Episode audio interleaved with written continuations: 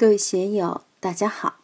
今天我们继续学习《禅说庄子大宗师》，以道为师的大圆满修行第五讲“善生善死与有情有信”第七部分。大家可以通过查看本的声音简介了解学习内容。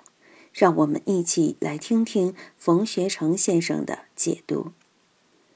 故圣人将由于物之所不得顿而皆存，所以我们的用心，我们的处事，就是要将自己放在物之所不得顿而皆存的地带。什么叫物之所不得顿？我们还是回到洞山祖师那个公案。有和尚问：寒暑到来时如何回避？天气很热的时候，到哪里去避暑？天气很冷的时候，到哪里去避寒？生死到来的时候，到哪里去逃避生死？洞山老和尚就说：“何不到无寒暑处去？到无寒无暑的地方就无寒暑，到无生死的地方就无生死了。”那个和尚就追问了一句：“如何是无寒暑处？无寒暑的地方在哪里呢？”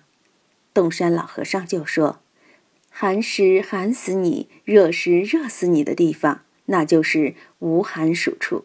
什么叫无生死的地方？生死就是无生死的地方。所以这里说，圣人将由于物之所不得顿而皆存。当年我刚进监狱的时候，才二十六岁，当时还是满不在乎，写了一首词，还觉得自己很厉害。”愁来且久，运推岂怨人？总有天边地角，足以喻此身。当了犯人也不管，总有一个落脚睡觉的地方，总有一碗饭吃。监狱里面还是要实行革命的人道主义，还是少不了一碗饭。自己感觉自己还是很厉害的。总有天边地角，足以喻此身嘛。当时我的一位老师去世了，我在监狱里面，起初非常难过。后来想一想，老师在哪里呢？来是在乾坤之中，走还是在乾坤之中，并没有离开乾坤半步。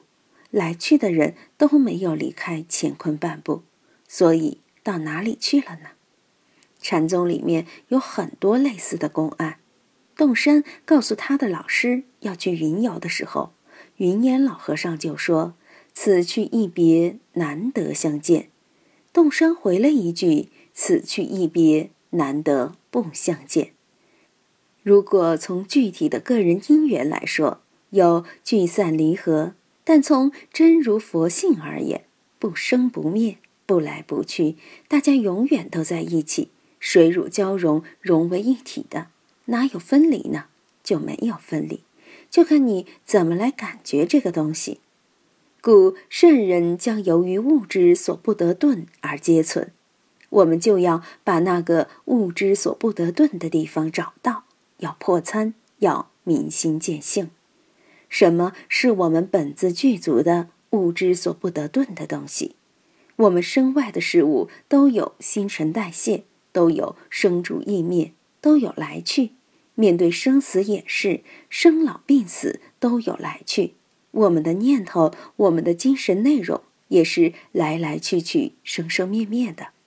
但是有一个东西，他知道生住意灭，知道新陈代谢，知道念起念落，他可从来没有来，也从来没有去。他与这个玄之又玄、众妙之门是一体的。学修。就是要把这个东西找出来。庄子里面的语言现现成成，怎样使自己由于物质所不得顿而皆存？这个可不是在文字上下功夫，一定要读懂自己这本无字天书，要在自己的心性里面找到物质所不得顿的这个地带，这个就是我们的真如自性。有了这些以后。我们就应该知道，善夭善老，善始善终，人有孝之。又况万物之所系而一化之所待乎？夭是夭折的夭，夭和老一个表示短命，一个表示长寿。也就是说，年轻的时候我们要善于对待自己，老了的时候也要善于对待自己。记得柏林寺第十二届禅修夏令营时，净慧老和尚所立的主题是学习《华严经》的进行品，并归纳为八个字：善用其心，善待一切。我觉得这八个字归纳的非常好。善用其心，我们要有智慧。没有智慧的人是不会善用其心的，很多人都不会善用自己这个心，而且要善待一切，不管是是非非、荣辱得失、穷通受邀，都要善待。有大智慧、有大修为的人才能做到这一点。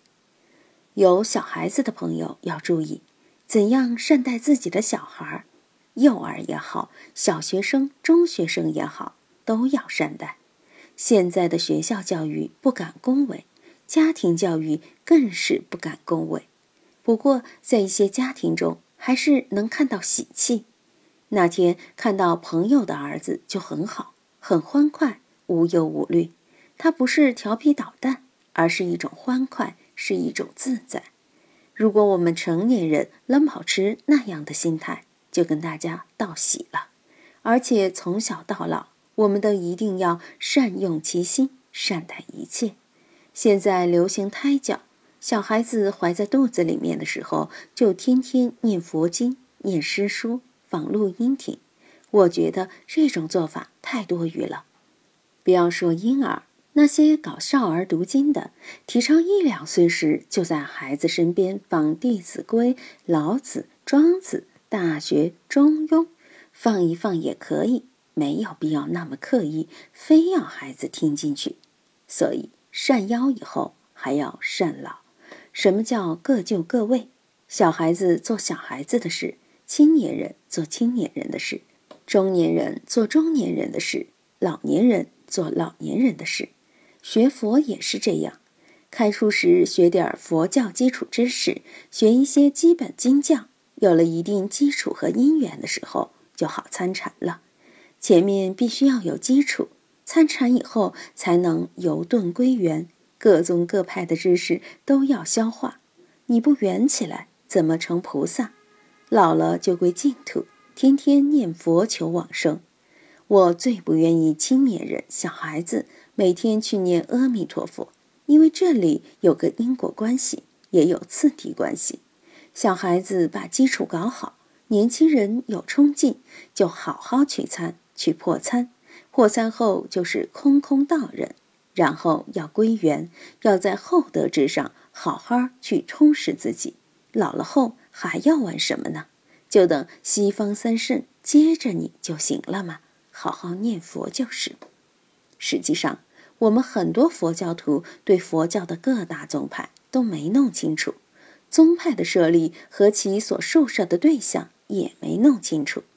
有的法师是学净土的，他是干这一行的，有这方面的法缘，当然可以去精进于此。